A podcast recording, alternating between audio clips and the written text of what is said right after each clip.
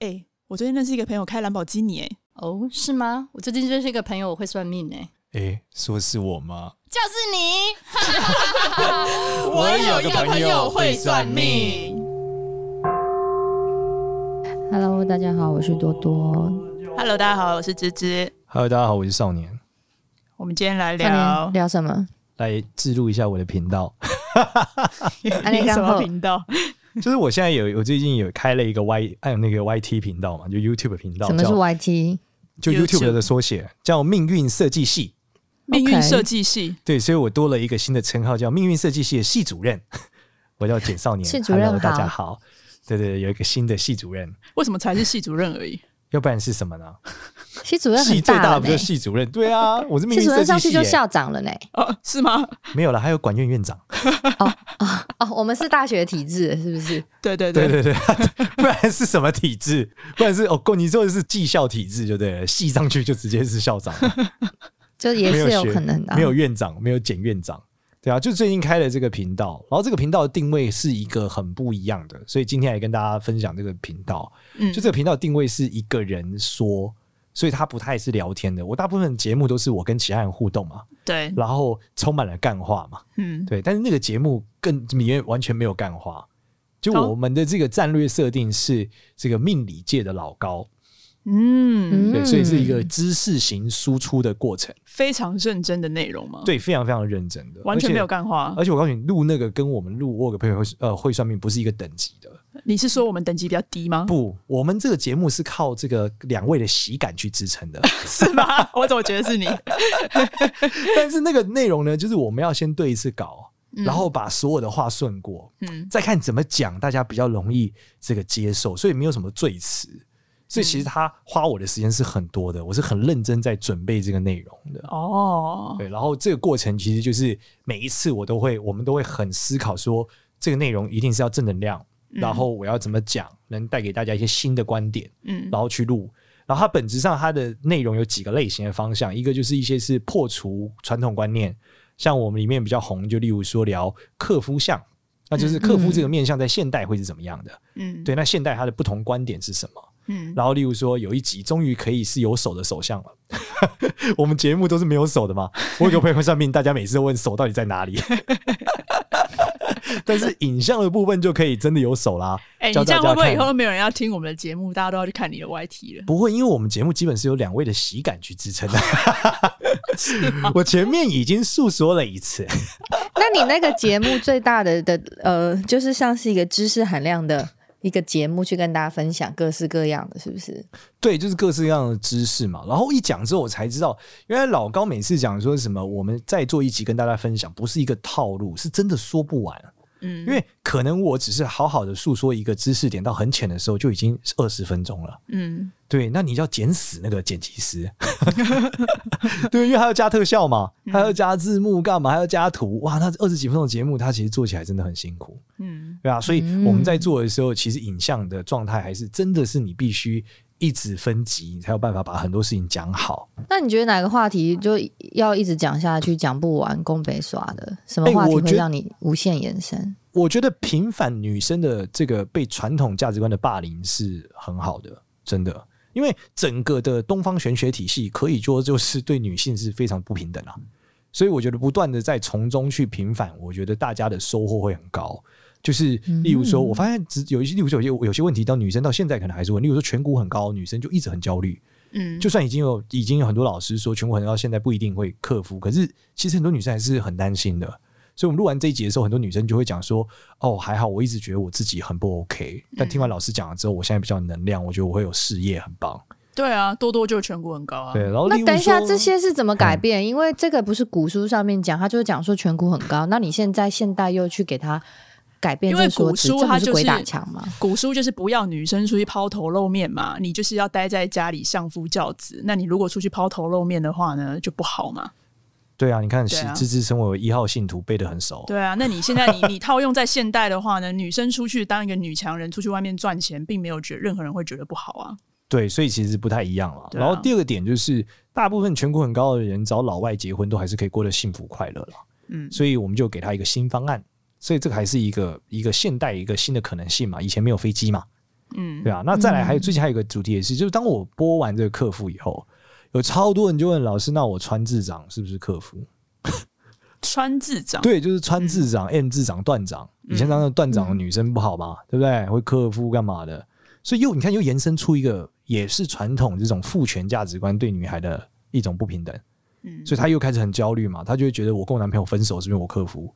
哇，那我觉得陷入这个角度就很不好。欸、有克夫的 concept，那为什么没有克夫的？这个我们之前有问过少年、啊、为什么没有克爸爸？是不是？克不是那个你克老公啊？为什么没有克太太的？就一样，所以我就说这传统霸权、啊，对啊，就是、传统父权嘛。对，父权里面只在意你会不会，就男生要主导，会会对啊对，根本没有人 care 女生的命运。那你可以推翻这个话理论，用克夫的理论去想，有没有克夫的可能手相或面相吗？你如果要我回推出怎么样的克妻首相，我当然也可以生给你。但是我们就是从父权霸凌女性转为女权霸凌男性，我们只是换了一个角度霸凌另外一个性别而已啊。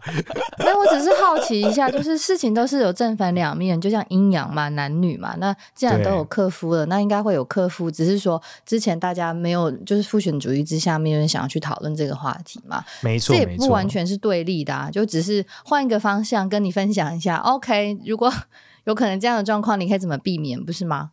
应该这样讲，它本质上其实状况都很像啦。你只要把所有女生有的现象放到男生身上，其实情况都是一样的。嗯，就它的原理都是脾气不好、性格强硬、嗯，对吧？然后不沟通，对吧？那这些就是所以不是不是命中注定那种，就是老天就是生给你那个，就是你的命格不好，而是你的个性造成你的命格不好。应该这样讲，我们在跟大家讨论算命的时候，都有很重要的观念，就是所有事情要发生，都必须回归到三维世界。那你在三维世界里面，一定是做了某些举动和累积和过程，造就了对方就是出问题。三维世界你可以解释长宽高啊，三维世界啊，对，必须回到长宽高来讨论嘛。对啊，那加四维就是加时间嘛。嗯，对。那我们通常讲我们是三维世界嘛。嗯，对，蚂蚁就是二维世界生物嘛，它没有高的概念。对对，所以我们是三维生物。嗯、那因此，我们在讨论的时候都是一样，就是说，你一个客户的命格出来的时候，其实是你的性格就是比较恶劣。第二个是你就会喜欢啊、呃，可能身体不好对另外一半。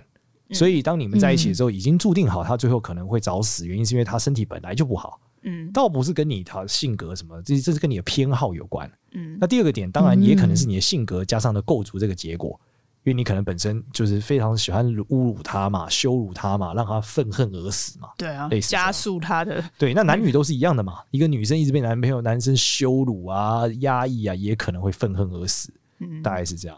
了解，理解。那克老板呢？哎、欸，我有个朋友，他真的是他跟过了每一个老板，只要带过他，没几个月，那个老板都会走、欸。哎，其实克老板的本质，应嗯，就走是什么意思？就是会离开那间公司。我有时候离开这个世界，给他吸氧。我想说，我靠，这个妈专业杀手啊！No，哇，这种人不当特务太可惜了。就上个班，老板就过世了，没有那么恐怖啦。离开那间公司，完全是战争中的神兵啊！我加入恐怖组织的第一天，就是为了克死我们恐怖组织的头头。对啊，FBI 就要囊括这样的人才。好了啦，好好好，有没有这种？这这种就是说，他通常所谓的克老板，就是说这个人会犯上嘛。嗯，那犯上的本质就是说，他性格上就是。会跟他的老板冲撞嘛，所以让他老板就是会很惨嘛，对啊。那这种状态下的时候，他就不适合当上班族嘛，他就适合创业嘛，就这样。他就看他跟老板谁硬嘛。可是他也还好啊，他都蛮老板狗的。没有，他可能表面是老板狗啊，内心很堵然，所以他在后面使小动作，老板就倒了嘛。他这个可能阳奉阴违啊，对不对？是，对啊。他如果是天生神力，那公司应该越越来越好啊。嗯，对啊，肯定是他没有认真干。Maybe。对啊。所以在这个主题，所以这像我们这个主题里面，我就有很深的感悟，是我觉得很值得做这样的东西，不断的跟大家讨论这件事。嗯。所以你其实是要把一些传统价值观的一些概念给调整一下。对，就其实就是把我平常我跟你们两个聊天的内容，正就是认真的输出嘛。哦，因为原因为我原本的粉丝都有这种特色啊，就他说都不知道少年说是真的假的。啊，因为你太喜感了，是不是？每次我们还有留言，这一下 diss 说少年能不能好好讲命理，不要在那边嘿嘿嘿嘿哈哈。我心想说，你听这节目就是用喜感构成的，你还不准我嘻嘻哈哈？那你想怎么样？所以我们就诞生了命运设计系。所以想要认真的，请左转。对，就是你真的想要听很多认真的内容，没有这些就是我本身的这个干话跟喜感的话，其实就是命运设计系是很认真的讨论这件事啊。嗯，然后还有做一些内容是我自己个人想做啊，例如说介绍某些超级大师的故事啊，嗯，就算命的故事啊，还有一些如何正确的观念去看待一些算命的技术嘛。嗯，对，所以我们都会去录这样的东西。那也有比较有趣的，像比较有趣的是，我们里面有个主题叫面向随堂考。就是我们会根据时事，然后考出考题给大家，嗯，问大家说为什么这三个人会红？举例来说，我们最新的一集可能那时候最新的一集是这个蛋宝跟田馥甄，然后还有这个老高，分别讲他们面向哪里好，然后怎么看他们一些现东西之类的，对啊，那这是比较有趣的。然后还有一个比较有趣的是一些现呃一些占卜，就例如说那个画面里面有 A B C D 四个选项，你选其中一个，然后它会反映你最近的工作运什么之类的。哦。嗯，你所以你们已经录这么多集了，录了十几支吧，嗯，录了十几支，对啊，然后才发现我的订阅数还不及我有个朋友会算命的听众多。大家还是喜欢听你有点幽默在在讲，不是代表的知识，可能大家也没有那么 follow 我吧，所以我应该来自录一下。所以这节的目的就是自录，大概是这样。然后之前还有录一集很酷的。很酷的东西是什么？就是因为我们现在合作的单位叫敢不敢娱乐，然后敢不敢他们的那个的旗下比较红的那个，我们叫学学长姐，就是小 A 啦跟林静，嗯，然后他们那时候就说，那我们来录一集那个帮林静算命的影片。就那一集呢，竟然录了那一集竟然有一个小时，它是一个小时影片，所以是一个简少年算命的纪录片。啊，就是就是一个小时的影片，然后我帮他算命，从头到尾就是算命。嗯，所以大家如果想知道给少年算命是什么过程，真的也可以去看那支影片。啊，他的他的那些身家背景，他的个人的资料都 当然会有逼掉了，他的生辰八字会逼掉。当然了，但是对，但那个流程真的很好笑，因为他到现场的时候他是没有生辰八字的，所以他也去了户政事务所申请。所以连去户政事务所可以申请，都会告诉你，如果你不知道生辰八字应该怎么办，去户政事务所。申请完那个阿姨还是要等一下，然后等等等等等等再继续拍，然后不能打电话回去，他出生了妇产科吗？这不知道啊，他就没不知道户政事务所比较方便啊，谁记得出生妇产？你记得出生妇产科的电话吗？得啊、真的假的？那、啊、他只要还开着就可以、啊。你记得你出生在哪一家妇产科？对啊，怎么会不知道？是不是多多你知道吗？你爸妈会告诉你，多半你都会知道，但惨的是那个妇产科医生早就挂了、啊，或者关了、啊。谁不知道啊？我当然知道，我在桃园。你是五十几年次是不是？妇产科医生 不是因为你的爸妈呢，他会惯性的带你去到他的爸妈告诉你去的地方。你想，你阿公阿妈那时候妇产科医生不挂才怪嘞！哎，那你的妇产科医生屌，从接生你妈到接生你，哎，对啊。好多代、哦嗯，大概是这样子的历史的概念没有错，所以传到我这边的时候，我就找不到。我也我之前为了要申请出国的东西，我要找到我出生证明，然后我们就找到那个妇产科医生，早挂了好不好？然后我想说，妈，怎么可能妇产科医生随便就挂？他就跟我讲，刚才我讲那个故事给你们听，所以我一听之后发现，OK，祖传不可能传三代，妇产科医生不可能接任你阿妈跟你妈。我出席的时候都在水盆里底 加热毛巾，所以对啊，那就是医生路过。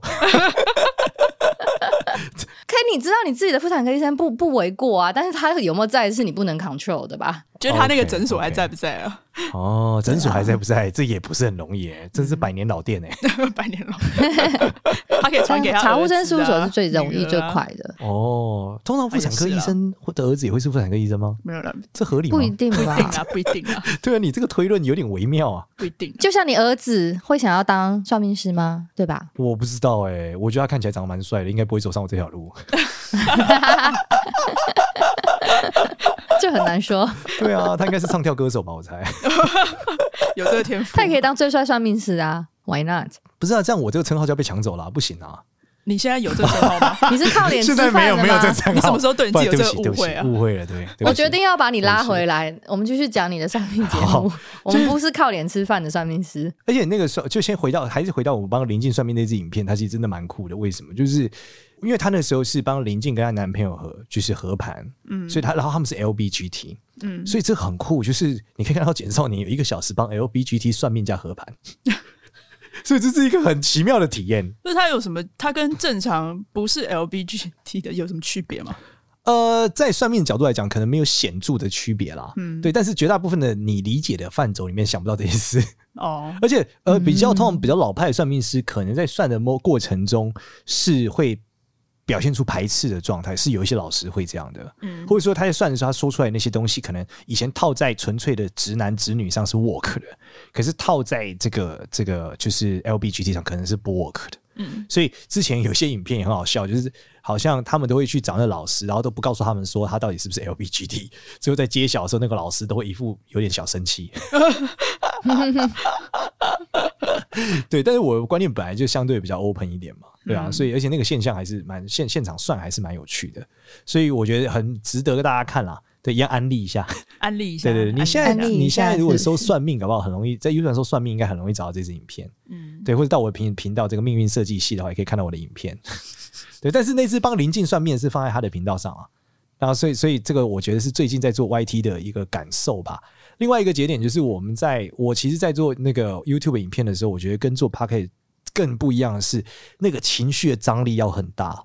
对吗？因为你影像化了呀。对，所以大家，所以他们就会觉得我讲话的时候要更有这个情绪一点，要更有张力一点，脸上的表情要更丰富。对，但其实你很难，你知道吗？因为你是看着稿，然后在念的时候，你还很有情绪，很有张力。嗯，其实真的很难。我觉得你在录音的时候都很有情绪，很有张力啊。每天都录到快要跳起来。对，这个不够，是在影像前面，其实你要更有张力，是吗？对他们说，你才会感觉不会那么平。嗯，不然的话，你二十几分钟里面，如果不是对谈，因为我们是对谈嘛，你的声音跟我的声音会不一样。嗯，所以它状况我觉得会不太一样。嗯，然后踏入了这个 YouTube 的世界之后，我觉得也有很多，就是因为 YouTube 的世界的开始，我也开始认识其他的 YouTuber。嗯，然后我发现这真的是一个表演艺术。哎，怎么说？就是说很多这个这个遇到很多 YouTuber，他可能性格根本不是这样的。嗯，他就是在节目上表演的时候，是把他的某一个特殊的状态放大。他的人设，对对，他的人设放，例如说，他本来情绪可能是很平静的一个人，可是他把他放大到很激动。但很多艺人不都这样吗？对，但我没有想到 YouTube 也是这样，因为我觉得 YouTube 可能我一直有就跟我们三个一样啊，就是 爱录不录。没有啊，像酸酸他之前不也讲，他他在外人面前看起来他就是一个喜剧的这样子的一个演员，但是他其实线下私下他们就很不想搞笑，就都不好笑啊，啊、哦，不是不是都不好笑。都，我觉得我三三是都蛮冷静的人啊。对啊，对，但没有，但我我就没有想到，因为我可能以为觉得是脱口秀演员，他是喜剧演员嘛。嗯，对，但我后来才发现，遇到很多 YouTuber，其实他们的状态是是是一个人设的结构，嗯，跟你在说的时候是很不一样的。所以我也是觉得，哦，这个 YouTube 这个东西的订阅的状态跟这个影像状态其实真的很不同。嗯，然后我那我们在那个频道上看到的系主任是真实的你，还是就是很认真的状态下就是很认真的我啊。有比你教那个一日面相学的那种课程还要认真，差不多是那个状态，就是那个状态。其实绝大部分人，呃，绝大部分人在节目上听到我之后就觉得我是很欢乐的，所以找我算命的时候，有时候就会觉得哦，少年其实没有那么欢乐，误会了。对，但我本质上是算欢乐的了，但是我在算命的时候是比较认真的，或是我在讲一个认真的事情的时候，相对是有宣扬道法的时候。可是为什么你每一次在算我的时候，你都是还是很机车？因为我们比较熟嘛。所以只是不同面向的你，一认真的少年会出现变成系主任，然后欢乐的少年就会出现在我有个朋友会算命，对吧？对对，所以其实绝大部分的那个那个频道的设定，那时候我们跟敢不敢讨论的时候，他们也是认为应该要把我的这个特特别的一面放在这个 YouTube，不然说他们会认为，如果你我在命运设计系看到的简少年跟外面看到的是一样的，那其实这个特别这个频道是不是就没有那么有特色？所以他会他就取了这个 part。然后我觉得取了这个 part 之后也蛮好的，因为你知道，少数我在里面可以证明我其实好还是蛮会算命的节目，其实没有很多。绝大部分算命节目我都是呈现一种被刁难和一种就是就是会把干话跟真话夹在一起讲的状态。但是那个节目就是彻底的帮助了我，让我成为一个认真的老师，返回正轨，形象被对塑造，是个专家的。对，而且那个节目最有趣的是，那个节目还我我我其实那个节目的留言是很直接的，嗯，就像我们这个 Apple Podcast 五星好评，很多都是要留言，他不是每个人都会留，对但是 YouTube 影片很不一样哎、欸，大家是每一集都会在底下好多人留言，嗯嗯，然后你就会看到各式各样的留言的内容。他们的问题，然后有一些很暖心，就是他可能看了这影片之后，他人生看开了很多事。对，有一些很贱，怎么样？他直接说，例如说，有人就我记得那天有个留言叫“一排胡言”，一排胡言。对，我才回答说两排。对，就是有些人就会是你就是什么，就是都是乱瞎瞎讲啊，干嘛？就是会有人攻击你，嗯，然后也会有人好好，就是都会有正面跟负面，对，会会有酸民，会有很治愈的，然后也会有朋友，嗯，对，然后甚至是会有一些其他地方的人，马来西亚人，嗯，对我发现有很多马来西亚人蛮有趣的，嗯、他就说我们节目也是啊，对，然后他会留言的时候留，就是、嗯、他在马来西亚，然后看这影片，他觉得有很新的感受，嗯，所以我会觉得哦，这真的很不一样哎，因为。我很少，那么我们这个节目毕竟是不是呃在播的时候，帮他留言没有那么及时在做这件事嘛？但是在那个情况下，你就会知道每一集的内容底下人留言的时候，那个感受其实是很直接的，嗯，大概是这种感觉。那你觉得露脸之后的的你，你感觉怎么样？就是变成 YouTuber 跟 Podcast？我我觉得这里面有很大的关键，就是就是我因为我跟改办合作，他们就说老师你应该有个基本的形象。然后就开始叫我穿衣服啊！你平常不穿衣服吗？哦、不是，平常就是很随便嘛。你们看到我、就是，平常都同一套啊。对，然后穿着拖鞋，他们说你不可以再穿拖鞋出现。然后衣服就是有不同搭配啊，头发要弄啊，他就说你头发还不能那么乱，嗯，等等等等，就是有很多很多的要求啦。嗯、所以我觉得那个节目其实大家看到可能只是一个二十分钟，但其实背后过程有非常多调整的环节，嗯，甚至是有很多那他们在讨论的时候，他们会认为。做 YouTube 这件事是个影像之外，他们还有背后的音乐、背景音乐的调整。嗯，例如上面原本可能做的很悬疑，大家发现我们的粉丝好像不是很喜欢悬疑，可能跟我一样比较怕鬼吧。听到那个很悬疑就觉得好可怕哦，等下会不会有鬼跳出来之类的？但是他们所以他们就换了一个，最常换成了什么摇滚乐吧。而且他们应该也很好笑，他们说：“少年，我觉得我们就是要悬疑的前进，像神秘的感觉。”嗯，然后发现大家很会害怕，他说：“那我们调小声点。”观众还是会害怕，这条更小声。发现超屌的，这个观众会在连续三个影片底下都留言，他差点被吓到。因为调更小声，他会一直觉得他是不是听错，他幻听还是怎样啊？那你还不如就告诉我，给我原因呢？就就知道，对，这蛮好笑的，就是他有好多好多这种，就是你没有想过的过程。嗯，对啊，然后才有人说，我只想看简少文的脸，我不想看后面的配图。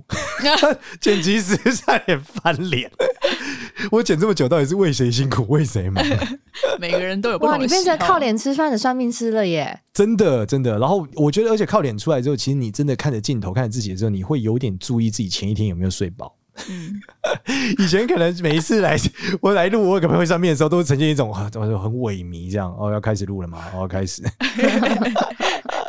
但是现在录就是有人会说：“哦，少年，你看起来真的很累耶。”嗯，类似这样。然后我就说：“真的，我其实都是超级累的情况下在在录东西。”嗯，对，因为真的太忙了，所以我觉得生活上有超多东西要调整啊。嗯，就是真的很不一样，所以我很钦佩每一位这个 YouTuber，好像靠脸吃饭的人，就是他真的不容易。嗯，而且我觉得我们看到了很多。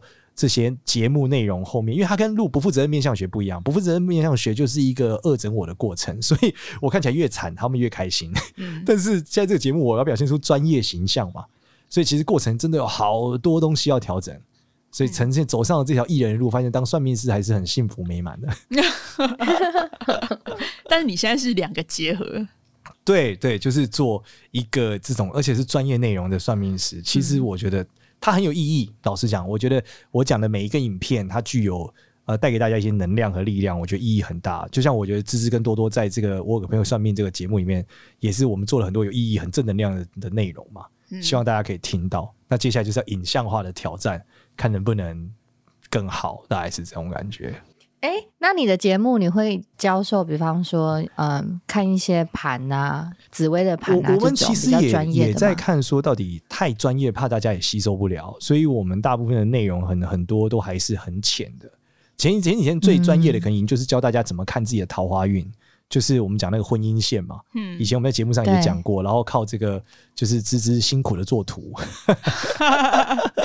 就大家还是有听没有懂，对，但是现在至少是是可以做到这件事情了，我觉得它的价值还是蛮高的，就是让大家哎、欸、用视觉的方式可以发现这件事情哦。嗯，那你会担心大家都学会了就不去找算命师算命了吗？我觉得不会啦，为什么这样讲？就是连我自己可能有时候都还是去找其他厉害我喜欢的老师去看一下嘛，因为人都是有盲点的。很多时候，其实你对于你自己的事情，你你没有办法拿定主意，原因是因为你有很多盲点和你不愿意面对真实的自己。所以我觉得其实算命师很大的价值不是单纯在卖弄这个技术了，它很多的价值，对，就是从一个客观的角度给你一个很好的建议，对，和古代的技术来讨论这件事，嗯，对啊，像之前很多人就问我说：“少年你这么厉害，你怎么？”就是没有算到你会怀孕，我说啊，就平常没事干，谁会看自己会不会怀孕？你就只会看自己有没有哎、欸、会不会发财啊，对不对？下个月是不是会升官啊？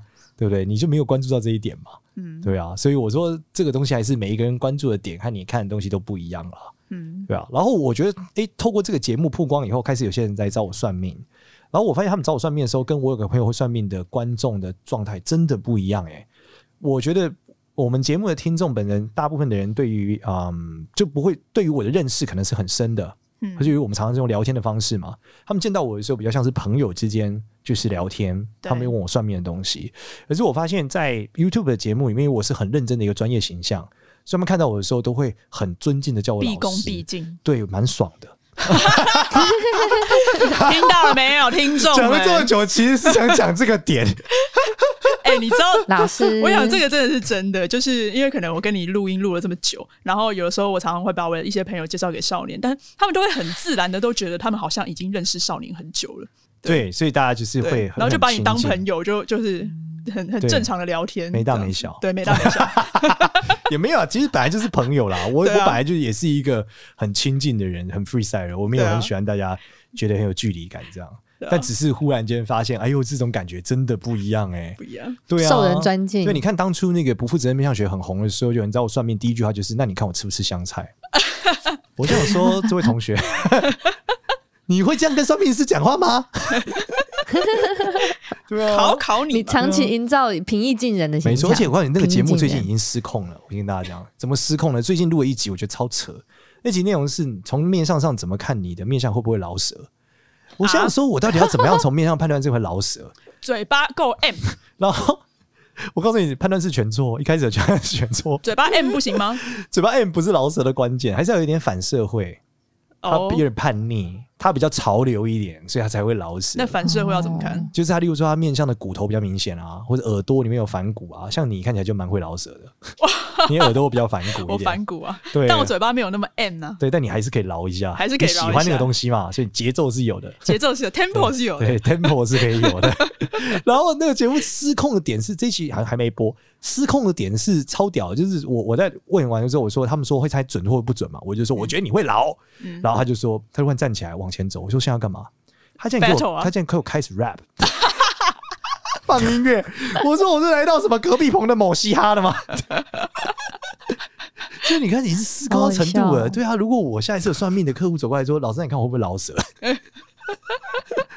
所以其实真的是蛮不一样，我才发现说你的不同的形象出现在面前的时候，看到你的时候，很多人对你的认知是截然不同的。嗯，真的是完全不一样。你，你做完那个节目之后，找你算命的族群，你觉得年纪有偏大一点吗？哎、欸，我觉得 YouTube 频道的年纪是比较小的、欸。对啊，就是我觉得 Podcast 的听众还是比较这个哦，不是，我是说，因为看可能看了那个节目之后，想要去找认识你之后，想找你算命的这些算命的。这是要小客户吗？嗯嗯嗯，有没有年纪比较长一点？也没有，毕竟我算命比较贵，支付得起大概是 就大概，其实我觉得年纪区间是差不多的，嗯，跟 Podcast 前支付的区间差不多，嗯、但是的确听观众的年纪是比较小的，就是有很多十几岁的小朋友，嗯，对，然后会来问我问题，嗯、但以前在录 Podcast 的时候不太会有这样的小朋友，大部分都是二十多。大学生，那小朋友的问题都是些什么？好好奇哦。好，已经回不去那年纪了。他们的问题通常就是老师，我会不会考好大学啊？对啊，填志愿要怎么填？对啊，老师，我我喜欢一个男生，他喜不喜欢我？很青春啊！我要不要去国外念大学？对啊，或是说，老师，我跟我妈妈的关系有把它改善吧？嗯，对啊，到我们这年纪就放弃了。不许你这么说，不是啊，不改善也得改善啊。呃、对啊，我们就是中年人啊，三明治啊，呃、上有老上有高堂老母嘛，下有妻小得顾啊。对啊，可以尽情的被骂嘛。年轻人被骂就离职了，一定要骂中年人，中年人不能离职，往死里骂，对绝对不会走。对啊，所以我觉得还是很不一样啊。然后内容的设定很不一样。然后如果是这个 Podcast 的群众，如果你有些听完之后，你想把影像化的题目，也可以跟我们讲。我们在命运设计系的时候可以录，只是命运设计系是每一周周二晚上八点半产出一支片。嗯，然后我都会要在聊天室就跟大家聊天，嗯，对，一起看片这样子。它有一个首播，你说 Clubhouse 的聊天室吗？不是不是，它是 YouTube 有个聊天室哦，超酷的，就是它在播之前会有一个就是倒数计时哦，然后大家会排队，然后我们就在里面会跟大家聊天这样。哦，但我一直很好奇要怎么样边看影片边打字，那你到底在看字还看影片？啊，你是没有看过大陆的那个弹幕哦？但弹幕是压在荧幕上的啊，啊，他们也是边看边打字啊。哦，好吧，那你眼球动蛮快的。对啊，我反正是没办法。哎、欸，我老实讲，我每次有看有弹幕的东西，我都是关弹幕、欸。哎，我也是关，但有时候会打开，觉得蛮好笑的。哦，好吧，我们可能年纪比较大，对。无法出来到底是弹幕还是飞蚊症啊？就是。眼睛前面就是有东西在飞啊！有有时候你看到一些很让你匪夷所思的环节的时候，你就会打开来看看大家的 comment 是不是跟你一样？哦，对，然后你觉得 OK 了以后，就是就可以把它关了。哦，你很年轻哎，我真的是没有这个 style。我现在没有，就是以以前有时候会。真的，我现在光是会用 IG，我就已经觉得自己很厉害。对啊，你进化了 哎！哦，对，这要讲一个，因为这个影片 YouTube 频道很多小朋友他们都会用线动，嗯，然后来限动 at 我的限，我就有一限动可以发了。对啊，你现在狂发哎！我以前没有啊，以前都没有没有人用 IG 艾特我啊，我也会艾特你啊，只是你都不看呐。但你从不转，等到你可以发的时候，早早过期了，好不好？你是少数的啦，对啊。好，那我们这一集感谢大家，对，接受我们这个三十分钟的记录，希望大家可以去订阅命运设计系，尽快把我的订阅冲破。哎，我一直希望有一天可以拿到，我发现那个十万的订阅奖牌真的很帅，希望我有一天可以拿到十万订阅奖牌，加油，不远了。对啊，感谢。我也希望我们的 IG 可以尽快先破一万呐！真的，哎，没有，等我有十万订阅，我就来置录在 置入在里面，说请大家快点给我叫多利古八八八按赞，我就抽抽奖，抽奖，对对，好，谢谢大家，谢谢大家。然后如果喜欢我们的话，可以到 Apple Podcast 给我们五星好评。谢谢大家，拜拜，拜拜，拜拜。